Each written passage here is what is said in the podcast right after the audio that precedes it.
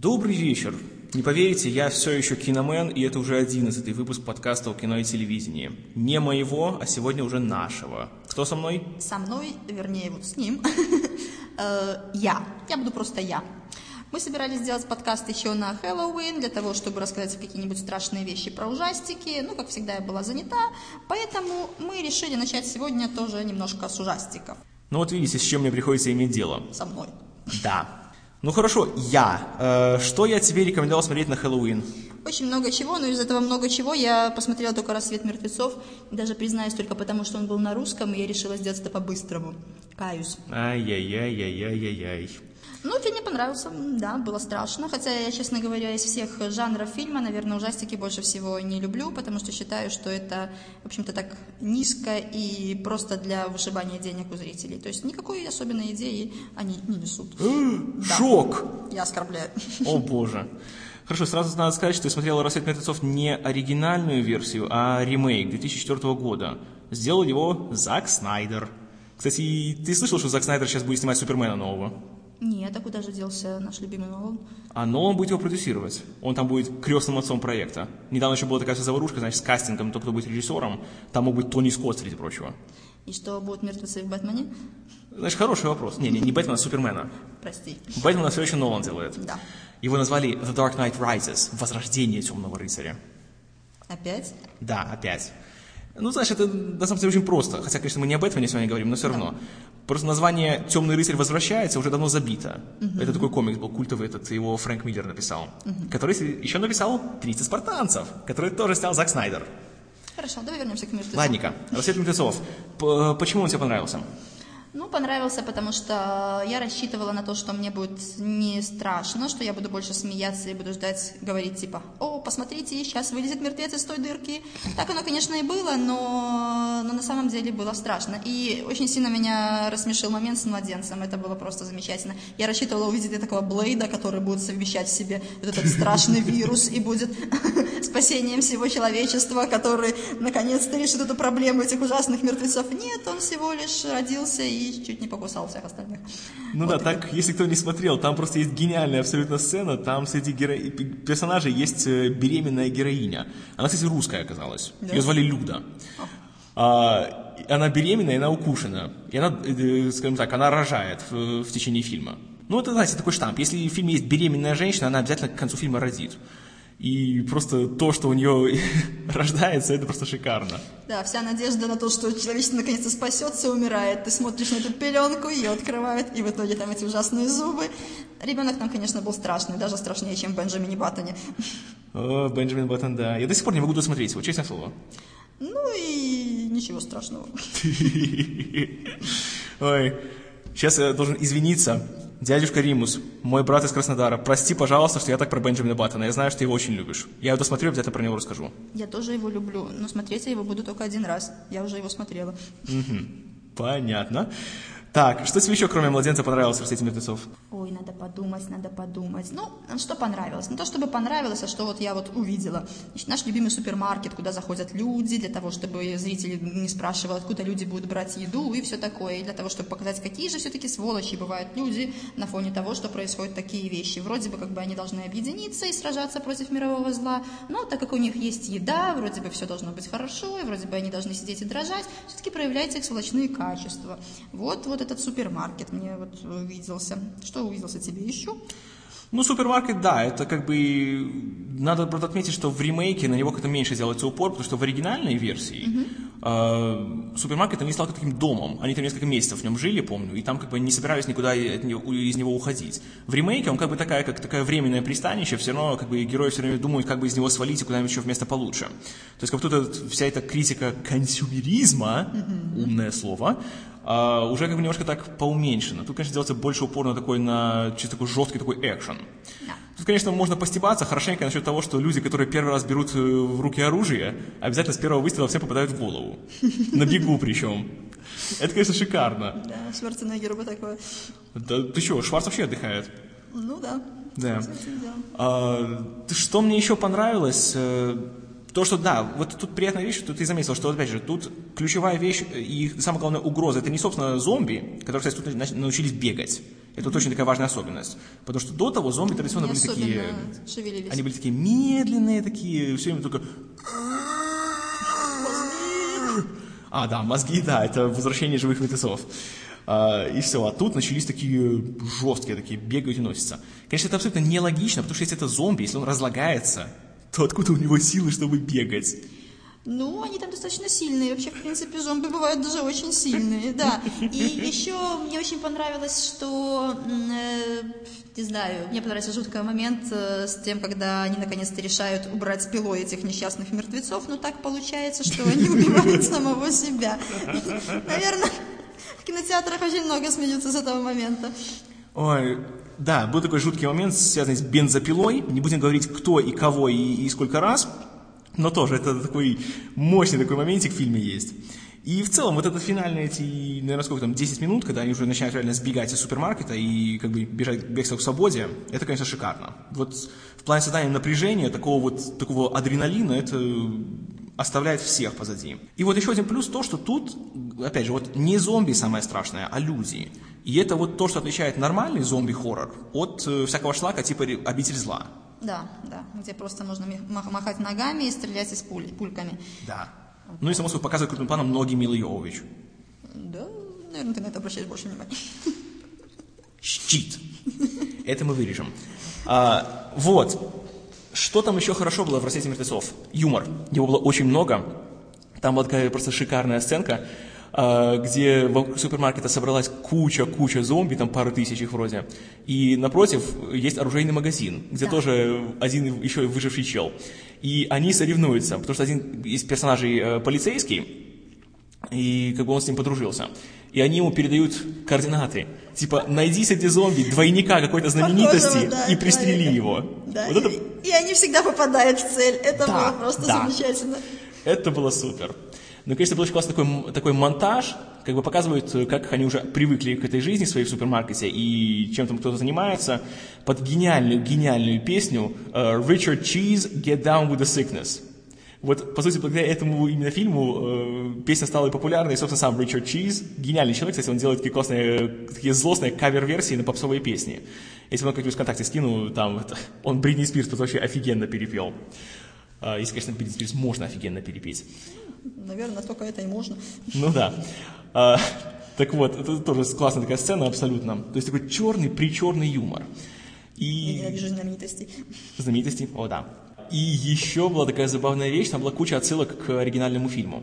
Появляется, если прочее, там в э, таких эпизодах актеры из оригинального «Рассвета мертвецов».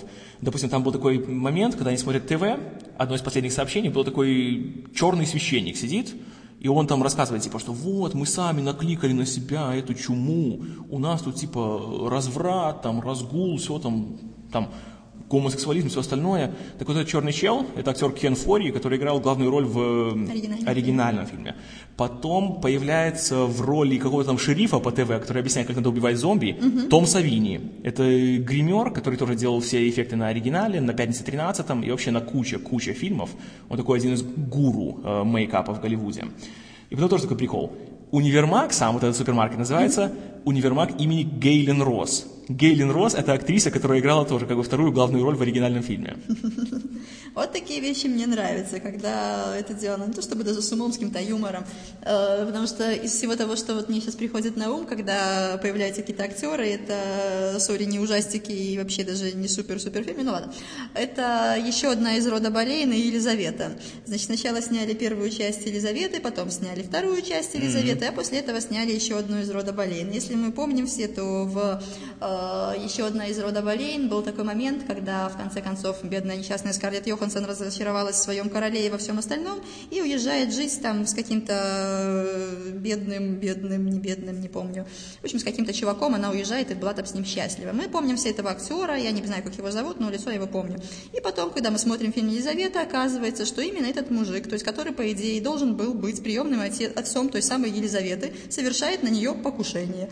Ну, как-то можно было бы, наверное, все-таки поменять актера. Угу, даже Это так. очень смешно, да. Просто я еще одно из рода болейн, даже при моей любви и к Скарлетт Йоханссон, и к Натали Портман, я не смотрел.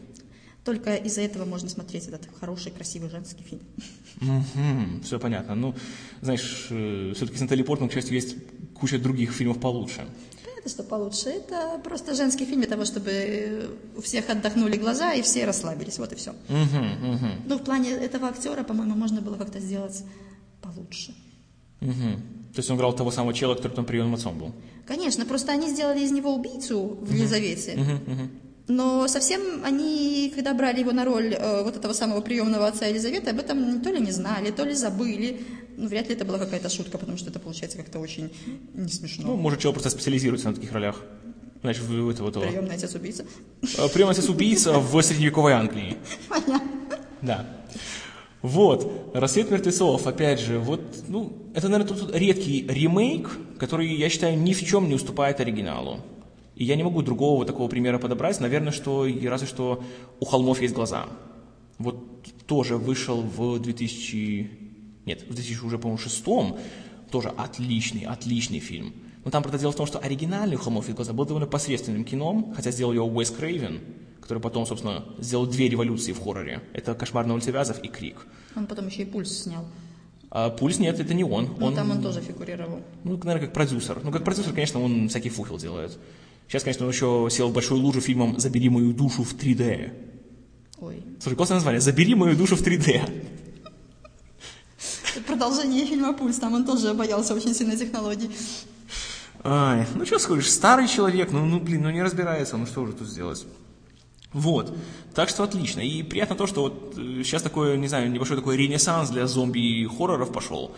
Вот «Рассвет мертвецов», потом был «28 дней и недель спустя».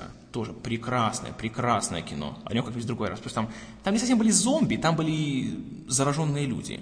Там был не биологический вирус, а психологический. Ну ладно. Ну потом, ну, «Обитель зла», да, это, конечно, Ну, это то, что, в общем-то, не дает нам забыть про то, что существуют зомби. Да, есть и такое. Потом даже сам, собственно, Джордж Ромеро, который сделал «Ночь живых мертвецов», «Рассвет мертвецов», «День мертвецов», тоже активировался последние годы, сделал еще три фильма, правда, все три получились, ну, скажем так, среднячками, в лучшем случае. Это была «Земля мертвецов», «Дневник мертвецов» и, слушай, гениальное название «Survival of the Dead» – «Выживание мертвецов». Интересно. Вообще просто шик. А теперь, вот в этом году на AMC, на кабельном канале в Штатах, запустили сериал The Walking Dead, «Ходячие мертвецы». Знаешь, кто его создал? Кто? Фрэнк Дарабонд, Кто это? режиссер «Побега из Шоушенка» и «Зеленой мили». А зачем ему такое? А вот он очень это любит. Ты же «Мглу» еще не смотрела, да? Нет, «Мглу» еще не смотрела. А, Да. Ну, я ее читала. Ну, ладно, но это совсем другое. Ну, короче, в любом случае, он же большой друг Стивена Кинга и любитель хорроров. Вот он сделал свой собственный хоррор-сериал. А, так вот, его еще продюсирует Гейл Энхерт, которая продюсировала «Терминаторов». Писали, что получился офигенный сериал. Хотя всего 6 серий пока что. Ну, будем ждать. Вот. Ну и, чтобы еще больше это все не затягивать, из, так скажем так, от 1 до 10, сколько баллов ты поставила бы «Рассвету мертвецов» и рекомендуешь ли ты его к просмотру? Наверное, 9-10 я бы ему поставила, потому что мне было страшно. То есть 9,5 получается? Да. Хорошо, хорошо. То есть, как бы фильм свою, собственно, ожидание оправдалось. Да, ожидал, ожидание оправдал, да. Я, честно говоря, очень сильно надеялась, что я буду сидеть со скучающей рожей и говорить, вот отсюда, вот все и будет. Ну, напугалась, я напугалась, да. Угу. Ну, это классно, это обнадеживает. Сколько бы я ему поставил? Ну, наверное, я бы, конечно, так много ему не дал. Но, знаешь, такую крепкую такую восьмерочку я бы ему поставил. Потому что все-таки для меня пара была таких моментов, которые, наверное, меня все-таки немножко так, не знаю... Разочаровали. Не то, что разочаровали, просто порой вот эти такие перебои в атмосфере фильма, когда переходит как бы от такой злостной кровищи, этих вы, вышибных там мозгов, там все остальное, к пошлым шуткам, то все-таки, конечно, немножко так переход такой получается не самый плавный. Ну и опять же, вот то, что я говорил о том, как э, классно люди умеют стрелять. Ну, на, на эту тему потом в том же году вышел фильм «Shaun of the Dead», «Зомби по имени Шон», или «Шон и зомби», как там его еще перевели у нас. Там был такой стиль, там, там никто не умел стрелять, никак. Ну, это уже, наверное, веселее. Там гораздо, да, тоже, когда посмотришь его, мы еще поговорим о нем тоже. Так что это хорошо. А, что еще ты смотрела? Из всего новенького и ужасненького я смотрела «Пираньи». Конечно, здесь больше пойдет слово «ужасненькое». Потому что фильм «Пираньи», конечно, э, конечно, как бы так сказать, не поразил меня фильм, не было вот, э, скорее он оправдал мои ожидания, то есть то, на что я надеялась, когда буду смотреть «Рассвет мертвецов», то есть просто чисто поржать, э, то я это сделала на просмотре фильма «Пираньи», вот, потому что, ну, как из названия фильмов уже и так э, видно, о чем будет фильм, как появились злостные пираньи и всех съели.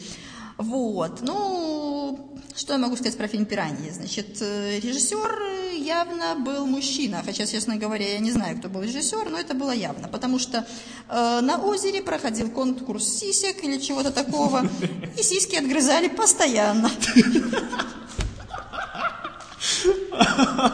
Смотрю обязательно.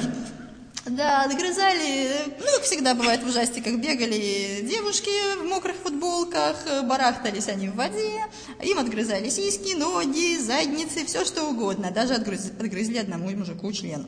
Вот так О, вот. я даже знаю кому. Да. Вот, так что фильм «Пираньи», конечно, веселая штучка, которую можно посмотреть и потом забыть. Ну, разве только кадр члена можно запомнить. Клево, клево. Знаешь, про член был еще классный момент в «Хостеле 2». Не видела, расскажи. Слушай, там такой прикол, в «Хостеле 2» появляется, не знаю, то ли совпадение, то ли нет, два чела из «Отчаянных домохозяек».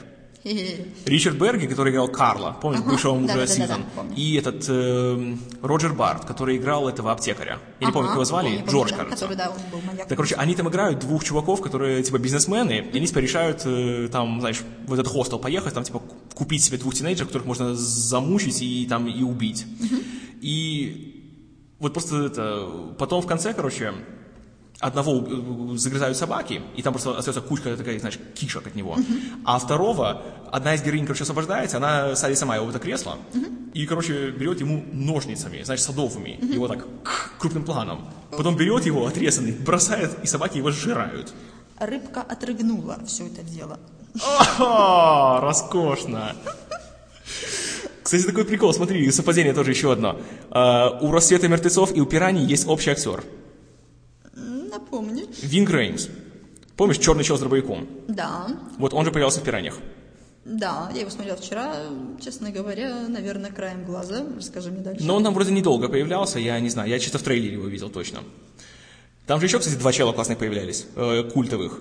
Кристофер Ллойд, он играл этого безумного профессора, который рассказывает Да, про да, да, да, безумный профессор это просто замечательная штука. Но ты просто еще не смотрел «Назад в будущее», поэтому ты не знаешь, почему такой клевый чел. Потому что он на него очень похож внешне. Ага, все понятно. Ну, короче, Кристофер Ллойд это Дог Браун из трилогии «Назад в будущее», вообще один из моих любимых персонажей всех времен народов. Он рулит. И еще там появился... Блин, я разбился в смысле. Во! Самая вроде первая сцена, где сидит чел рыбачит Да, на лодке. на лодке. Знаешь, кто его играет? Кто? Ричард Драйфус. Кто он где был? Лауреат Оскара. Короче, его две самые главные роли это у Спилберга. «Близкие контакты третьего вида». Ну, такой посредственный фильм, не знаю, почему-то все его любят, но как-то я засыпаю на нем. И, самое главное, «Челюсти». Он там играл э, этого профессора, там какого-то спе- спеца по акулам, который тоже по- поплыл на этой лодке, чтобы охотиться на эту злую белую акулу. И, смотри, в чем фишка. Он, когда там рыбачит, сидит, во-первых, уже, собственно, челюсти, это как бы большой такой, как бы, видно, что много Отзыв, там. да, аллюзия. Так смотри, в чем еще прикол. У него там вроде радио в лодке было, да? И он слушал песню. Да. Эта песня «Show me the way to go home». И эту песню в челюстях он и двое остальных героев сидели, когда набухались на лодке, сидели ее пели. Отличная штука. Вот такие вот приколы, там их много вообще по всему фильму, я, я читал. А, опять же, режиссер его, тоже, чтобы как бы все это было связано, а, француз, его зовут Александр Ажа, он, короче, сначала снял такой довольно жутковатый э, триллер, точнее, ну, не, хоррор такой полноценный французский, его, кстати, еще Люк Бессон потом продвигал, это уже о многом говорит. А, назывался, у него было столько названий, вообще по-французски называется «Haute tension», то есть «высокое напряжение». Потом его назвали Switchblade Romance, то есть роман со складной бритвой. Потом у нас его назвали Кровавая жатва вообще. Ну, короче, такой, ну, знаешь, милый такой фильмец, ни- как бы ничего особенного, но в плане кровищи э, довольно так хорошо. Если вам как бы, нравится насилие, то посмотрите обязательно. Там есть классная сцена не с бензопилой, а с циркулярной пилой. Вот это просто необычно довольно смотрелось. И там была классная сцена в начале, где э, адский французский маньяк занимается анонизмом с помощью оторванной девуш... женщины головы. Вот. То есть, примерно понимаешь, еще какая фантазия у человека. Потом, какая еще была вещь? А, еще он потом снял вот опять же тот же ремейк «У холмов есть глаза». Тоже жуть. Просто жуть. Отличается еще тем, что там была Клэр из Лоста, Эмили Древин, и там ее жестоко насиловали. Потом он снял фильм э, «Зеркала», который я, правда, еще не смотрел, Я смотрела. но там был Кифер Сазерленд, который я очень-очень люблю. Вот очень я его люблю.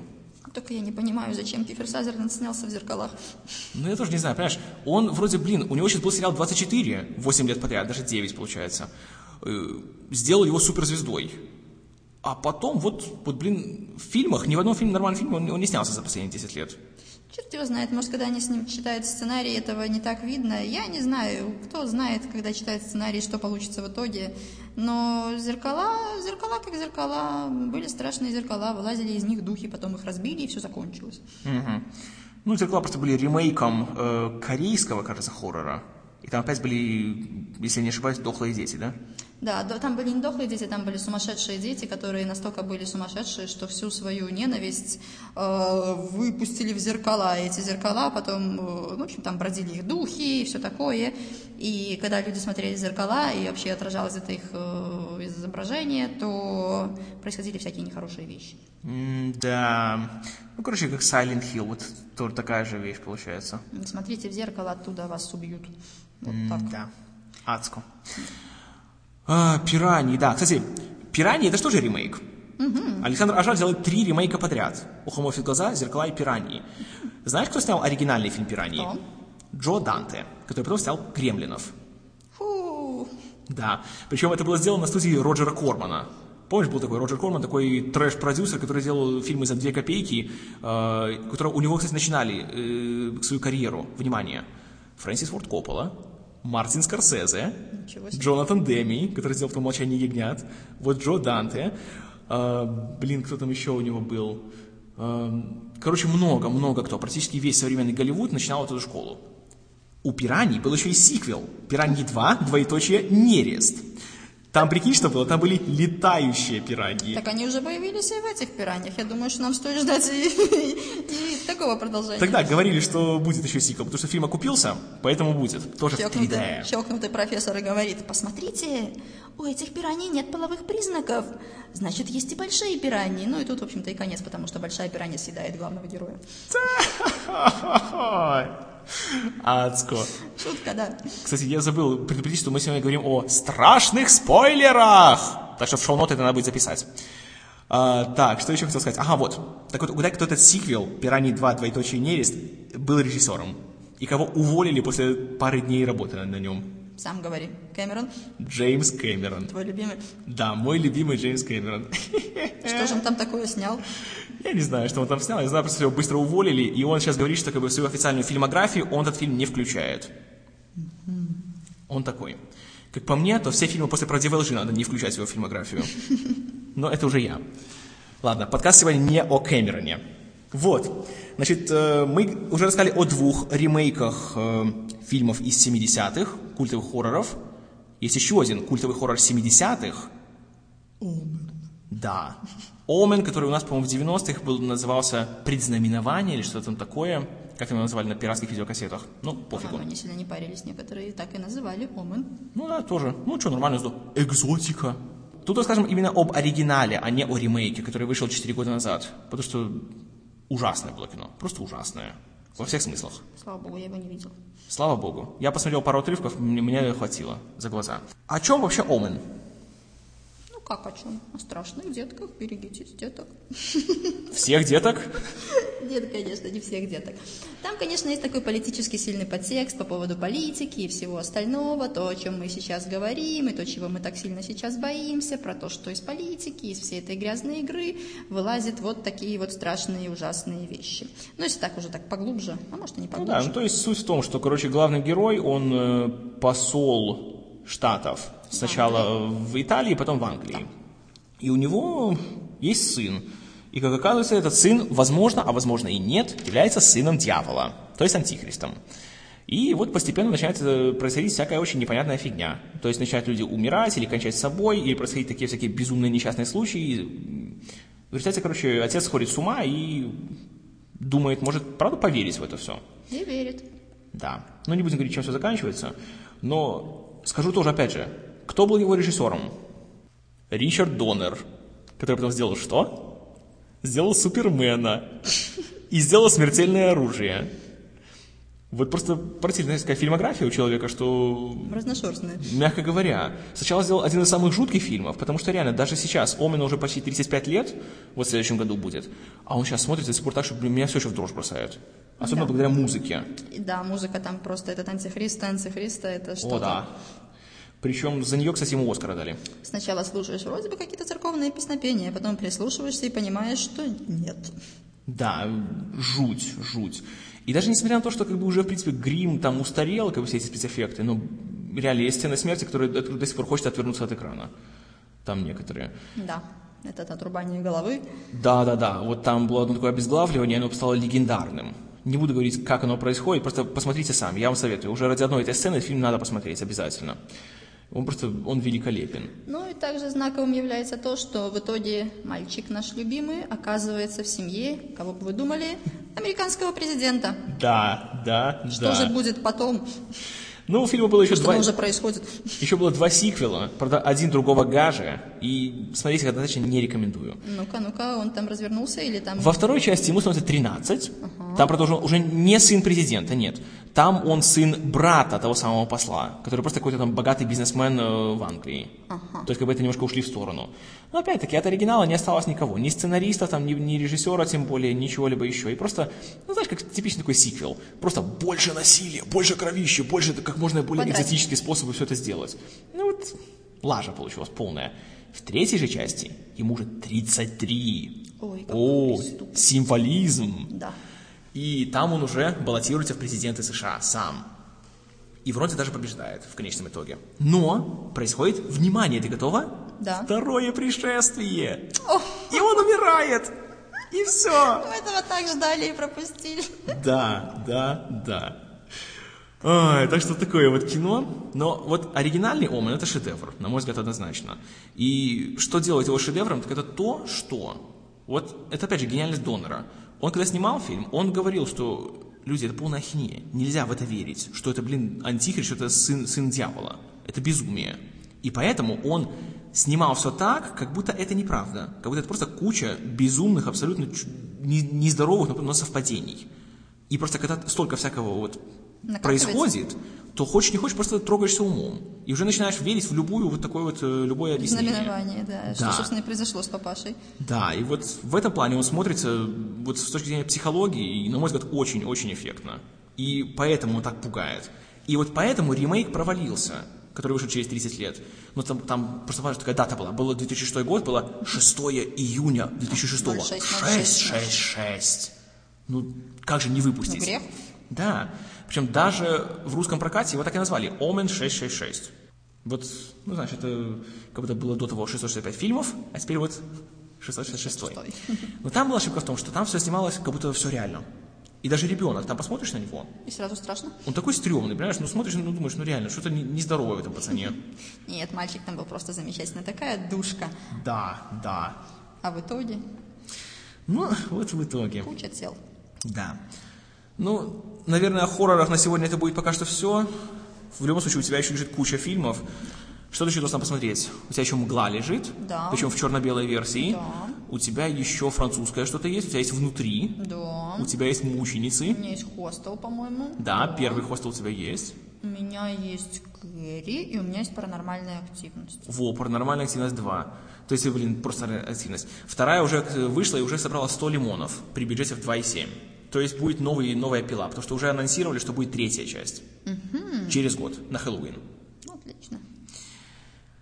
Значит, с одной стороны, отлично, потому что как бы, фильм первый, он, он отличный. Я, я был в восторге от него. После «Ведьм из Блэр» такой тип съемок очень хорошо себя окупает и оправдывает. Очень, потому что, ну, снимаешь за копейки, а бюджет вон какой получается. Конечно. Причем есть еще такой классный пример, как это тоже можно использовать. Монстро.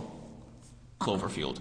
Это вот вышел два года назад, помнишь, в начале года, этот, э, такой как бы а-ля Годзилла, но снятый ручной камерой. О, боже, я помню, да, да, да, да, да, да, да, да, я вспомнила об этом. А вы знаешь, мне понравился фильм. Ну да, беготни много, где что, непонятно, и в итоге вылазит что-то похожее на Газилу, да, это Так в этом вся фишка, понимаешь, то, что нам его не показывают, весь фильм. И вот такая иллюзия создается стопроцентно, вот тоже. Да, Даже да. весь- причем его сняли «Ведьма за, Блэр», да. причем сняли за 30 лимонов, а выглядит на все 150. Может быть, может быть. Но все равно мне нравится «Ведьма и Блэр», потому что они были первые в этом жанре. А знаешь, на самом деле нет. Нет? Скажи мне больше. Сама эта идея появилась еще где-то в 80-м году, когда вышел фильм «Холокост каннибалов». О, боже. Слушай, шикарное название, правда? Сколько же их было? Ну-ка. Холокост каннибалов. Там, короче, про какую-то экспедицию, которая потерялась в, лес- в лесах Амазонки. Они типа снимали документальный фильм, какое-то там племя искали. Каннибалистическое, разумеется. Ага. Они потерялись, а потом нашли эти съемки. И вот половина фильма занимает вот именно эти типа съё- любительской съемки их документальной камерой. Ай-яй-яй, динамик гуд. Нет, значит, там не такое. Там начнется всякая жуть. Там, причем, фильм запрещен до сих пор показывают в 50 странах, потому что там э, убивают животных по-настоящему. Там черепах, там каких-то там грызунов, там чего-то там еще. Там есть сцена, я не, не смотрел, но читал, потому что я реально, что, каким бы я терпимым ни был, я все есть, есть вещи, которые я просто не могу смотреть. Просто не отважусь.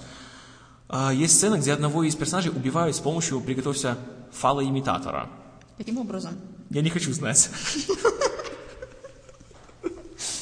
Кого-то там кастрируют, там много кого насилуют и так далее. Там есть культовый такой кадр, где э, женщина на колу. Как бы ее не садят, а уже насажена. И вот насквозь так вот. И, скажем так, из заднего прохода и, и изо рта выходит, собственно, этот самый. Жуть. Вот. А они раскололись, создатели этого фильма, или нет? А, в смысле, раскололись? Ну, в том, что это была неправда, и на самом деле все это мы сняли так. Нет, так это не, не показывалось как, как, не- как э, а, это правда. как художественная штука. Но, как сам прием, это уже было тогда использовалось. А уже «Ведьма из Блэр», они просто очень так аккуратненько это все... Они взяли как бы на вооружение вот сам прием, Прием, но просто да. более грамотно все подошли. То есть сделать такую гениальную маркетинговую кампанию, типа, что вот, это все правда, мы Да, нашли там раскололись это». они очень поздно. Да. Но опять же, потому что сделали сиквел, который уже был не в таком стиле, а просто такой типичный, стандартный такой хоррор. И получился банальнейшая вещь. Но оригинал, конечно, классный. Очень. Особенно это финальный кадр там был. Когда просто куда-то там взгляд в какой-то дом, стоит чел углом, лицом в угол, черно-белое все. Крик, падает камера и знаете, по- помехи на весь экран. Класс. Ну, конечно же, это был еще один страшный спойлер, но неважно. Если вы не смотрели «Ведьму из Блэр», то вы, блин, наверное, живете в Марсе, не, на Марсе в пещере под камнем. Да, заезженная шутка, простите. Вот, поговорим еще о фильмах, которые вызвали лично у меня ужас. Ужас. О русском кино. Ой, оно постоянно вызывает ужас у всех. Про «Утомленный социум 2» мы с тобой еще поговорим позже, Да. когда посмотришь. Утомимся. Вот я посмотрю «Утомленный социум 1», а ты посмотришь 2. Хорошо. Вот. А, Я посмотрел фильм «Все умрут, а я останусь». Я тоже его смотрела. Причем я смотрел его как бы в рамках вот закрытого показа у Гордона. Ну, жаль, я смотрела его всего лишь в детском лагере с маленькими девочками, что очень сильно испортило мне впечатление об этом фильме. Уху-ху. Хотя я не знаю, можно ли испортить это впечатление. Я не знаю, что там еще портить. И могут ли быть такое в фильме впечатление. Ну, наверное, все уже смотрели, как бы такой фильм нашумевший.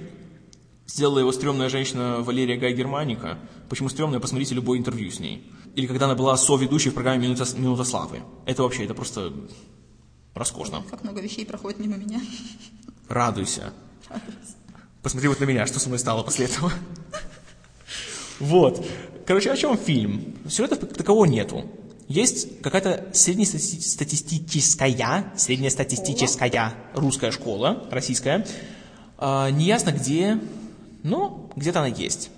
Там есть, по-моему, сколько там, три их было этих подружек, да? По-моему, да, три. Да, вроде три. Может, четыре, может, три. А, наверное, все-таки три. Короче, три какие-то подружки-школьницы, и они, типа, у них большая самая мечта. Какая? Да, они старшеклассницы. И у них большая мечта. Сходить на дискотеку. Да, сходить на дискотеку, там нажраться и, по возможности... парня. Да, да. С возможным продолжением. Ну, разумеется, с продолжением. С чем же они еще? еще не готовы к такому. Ну ладно. А кто же готов бывает, ты что? Так вот, в чем суть фильма? Он типа документальной манерой снят. И он типа такой правдоподобный. Ну там, знаешь, были сцены, которые меня просто, меня, просто на меня смех наводили. Там как приходит одна девочка, которая типа главная героиня, приходит к себе домой. У нее там, судя по всему, какие-то поминки, потому что стол накрыт, Да, мама да, в черном, да, все зеркала за- за- за- за- закрыты, и все такие грустные. Никто ничего даже ни слова не говорит. Она приходит к себе в комнату, снимает эту простыню с зеркала, примеряет, как бы ей было, если она сделала себе пирсинг в пупке. Хорошо, при этом входит ее отец, ни слова не говоря, смотрит на нее, потом подходит, давай ее бить ремнем. Понимаешь, просто, просто, а вот, думал, хм, давненько я тебя уже не бил ремнем, давай тебя побью. Так вот, это показано реально, просто он ее бьет, она ревет, камера, типа, как это круто, знаешь, такая съемка одним дублем, уходит в другую комнату и показывает ее маму, которая сидит просто молчит. И понимаешь, Я понимаю, что это шокирующе должно быть. Я понимаю, что должно показать, типа, ах, в каких ужасных условиях она живет. Но это выглядит настолько просто, не знаю, просто мне было смешно, если честно. Просто настолько это показано, что просто вот пришел, встал и давай. Тоже другая вещь. У другой девочки, которая непонятно от чего э, забрала золотых рыбок своего отца, и в первой же сцене фильма их закапывает живьем. Да. Приходит домой, мама говорит, а где отцовские рыбки? Девочка, ни слова не говоря, разворачивается, идет в ванную, набирает воды, раздевается до трусов. Заметь, лифчик снимает, трусы нет. И вот, знаешь, вот эта обнаженка, если скажу честно, она настолько как-то вот выглядит просто притянута за уши. Абсолютно. Просто вот, просто абы была обнаженка, понимаешь? Подростковая. Это так круто. А, Садится в ванную, берет э, лезвие и себя чикает, типа, по запястьям. Да, Не по венам, само собой, а, ну, знаешь, так. Да, поиграться. Да. И все, приходит мама и сразу, ай, дочь, а что ж ты сделала? Все, типа, все, мы ничего папе не любим». скажем, да. И вот, знаешь, это все, в принципе, может быть эффектно, но тут это сделано насколько так, я не знаю, высосано из пальца, и просто видно, что режиссер хочет шокировать тебя. Но если хочешь шокировать, то, понимаешь, надо идти до конца. Да. Вот опять же есть культовая сцена тоже из фильма. Начинается самая дискотека. Приходит эта самая девочка, которую бьют. Находит кого-то парня себе. Парень тоже такой, знаешь, ну, Ну, типичный школьный такой. да, такой, знаешь, крутой такой, говорит с таким вот это. Ну чё, ну чё, пойдем, да? А? Пойдем. Уводит ее в подвал школьный. В подвале расстилает куртку. Там стоит свечка. Да. Непонятно, откуда она появилась, но она там была. Да, романтика. Ну, знаешь, вот это типа уже, наверное, знаешь, уже такое любовное гнездышко. Она ложится, он ложится на нее. Но смотри, в чем фишка. Должно показаться, типа, вау, как она шокирующим образом лишается девственности. Как это ужасно, как это унизительно и тому подобное. Но камера при этом отворачивается. Ну да. Так понимаешь, если ты хочешь шокировать, если хочешь показать, как все пора, то, блин, уже давай дальше. А если делаешь наполовину, это просто ты струсил. И реально, что ты просто хотел шокировать, не хотел что-то донести до зрителя. Ну, это, мне кажется, одна из главных вообще целей этого фильма. В основном шокировать людей. И, честно говоря, не шокирует он очень сильно. Он, скорее всего, вызывает отвращение. Просто не потому, что, боже мой, как все там ужасно, что мне просто отвратительно, а просто потому что, ну, это слово называется халтура просто. Вот, поэтому мне этот фильм не очень понравился тем, что я не могу понять, на кого он направлен. Э, Если он направлен на таких взрослых людей, которые уже прошли этот период, то, в принципе, мне этот фильм было смотреть неинтересно, потому что какие-то моменты были у всех такие в школе, и они прошли это, повзрослели, и, в принципе, вспоминают это, может быть, не как страшный сон, ну, просто вспоминают это период взросления, ради бога. Ничего страшного там такого и нету. Вот, но если этот фильм направлен на каких-то подростков, которых, собственно, там показано, то их, наоборот, этот фильм должен подстегнуть каким-то таким же ужасным действием, которые они там постоянно совершают. И, в принципе, для них это будет ай-яй-яй, и мы тоже хотим быть такими. И, собственно, фильм получается, что то, что, по идее, он хотел, что называется, раздушить, наоборот, он это дело раздувает. Вот и все. Да, получилось такое не вашим, не нашим, реально. И, ну, тоже, эти, знаешь, эти сцены, вот и тоже, опять же, после этой самой ее адской дефлорации, этот парниша достает так, я просто, я, я просто разразился смехом в этот момент. Он встает, подтягивает штаны так, ну ничего так. Понимаешь, ну, ну, честное слово, ну как после этого можно всерьез его воспринимать? Ну и потом, конечно же, такая культовая сцена. Тоже девочка выходит, а оказывается, у этого парня была девушка. И девушка тоже такая стерва, знаешь, хорошая такая. И давай Типичная её. школьная, да. Ну, разумеется, знаешь, везде ж такие, да. Да. И она ее хватает за волосы, тягает, бросает на землю, давай лупасить ее ногами в живот. Ну, ну, та- та- так же каждый день происходит, в каждой школе. Ну ты что, ну, разумеется. Меня же так каждый день, по пять раз. То, и, понимаешь, и как всегда, вот в любой такой сцене обязательно показывают, что кто-то кого-то избивает ногами, и стоит сразу куча лохов вокруг, и все так Смотрит. И телефон. на телефон снимают обязательно, это уже, это уже штамп. Клише, да. И, конечно, да, давай, молодец, вообще круто, да. а». Понимаете, я не спорю, что такие вещи могут случаться. Я знаю, что это есть. Но, блин, показывают школу, получается, там ничего не делают, кроме того, что, простите, имеются и дерутся. Да, Ну, еще пьют. да. Вот. Ну, и знаешь, вот опять же, тоже, вот я согласен, то, что я не понимаю, на что фильм рассчитан, и вообще, что хотела она им сказать. Вот э, последняя самая классная сцена. Вот эта самая побитая, изнасилованная девочка, ну, не изнасилованная, ну, ладно, неважно, приходит к себе опять домой, к своим родителям. Салат. Да. Родители сидят, тоже типа, ну, мы тебя любим, типа, мы все такое. А я вас не люблю. Нет, ну, мы все равно, типа, мы твои мама, папа, все такое. И тут сакраментальная фраза. Я уверен, вот из-за нее подростки девочки так очень любят этот фильм. Она говорит, мама, а пошел ты на Папа, а пошел ты на Разворачивается, идет в свою комнату, садится, ревет и звучит песня группы «Звери» про районные кварталы. И фраза «Я ухожу красиво» и начинаются титры. Так, простите, пожалуйста, в чем мораль? То есть, э, дети, посылайте нах всех своих родителей, это будет классно? И вот это ответ всем вашим проблемам? А, мало того, я немножко не совсем поняла эмоциональное состояние этой девушки, потому что как-то как-то я даже не знаю. Мне кажется, наворачивать салат и посылать всех нахер, это, наверное, последняя была бы вещь, которую бы сделал бы человек после того, когда с ним бы такое произошло. Мне кажется, как-то надо было бы, ну, с моей точки зрения, естественно, ну, пойти, да, пореветь, ради бога, но я не понимаю, я не понимаю, что происходит внутри у этих идиотских девочек. Вот и все. Да потому что это не, не настоящие девочки, понимаешь, это, блин, да. плоды воспаленного воображения это самой Гай Германики. По-хорошему, после того, что с ней сделали бы за, за, за, за этот час, она бы в травмопункте сидела ревела, если не в реанимации. То и психушки потом. Ну, а тут нормально, тут дошла, какие проблемы вообще. Все круто, да. И многих их поступков и каких-то вообще причин и вообще мотивов я не понимаю. Нет, многие, конечно, понятно, они там на ладони, но как-то вот вроде бы все цепляется друг за друга, а потом оно берет и распадается. И все. Ну да. И, ну, в общем, не знаю, дурацкий фильм, дурацкий. Да. В основном рассчитан на девочек, которые будут ходить на этот фильм и шептаться про.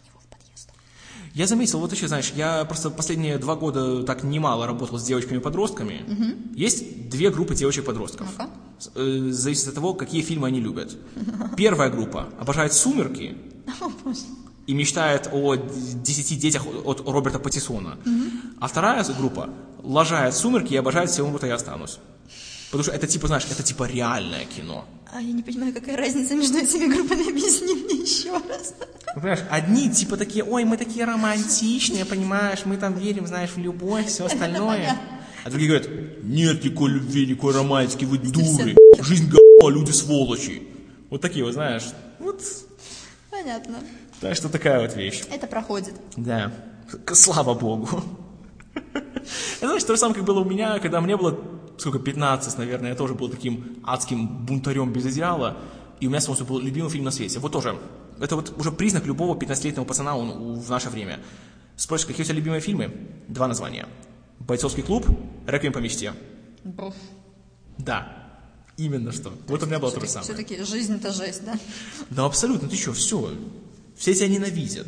Жизнь – это боль. Жизнь – сплошная боль. Темное, мрачное одиночество, которое поглощает тебя и пожирает твою душу. Наверное, вот в этом вещи. есть разница между нами. Я, наверное, была из тех, которые любили бы сумерки.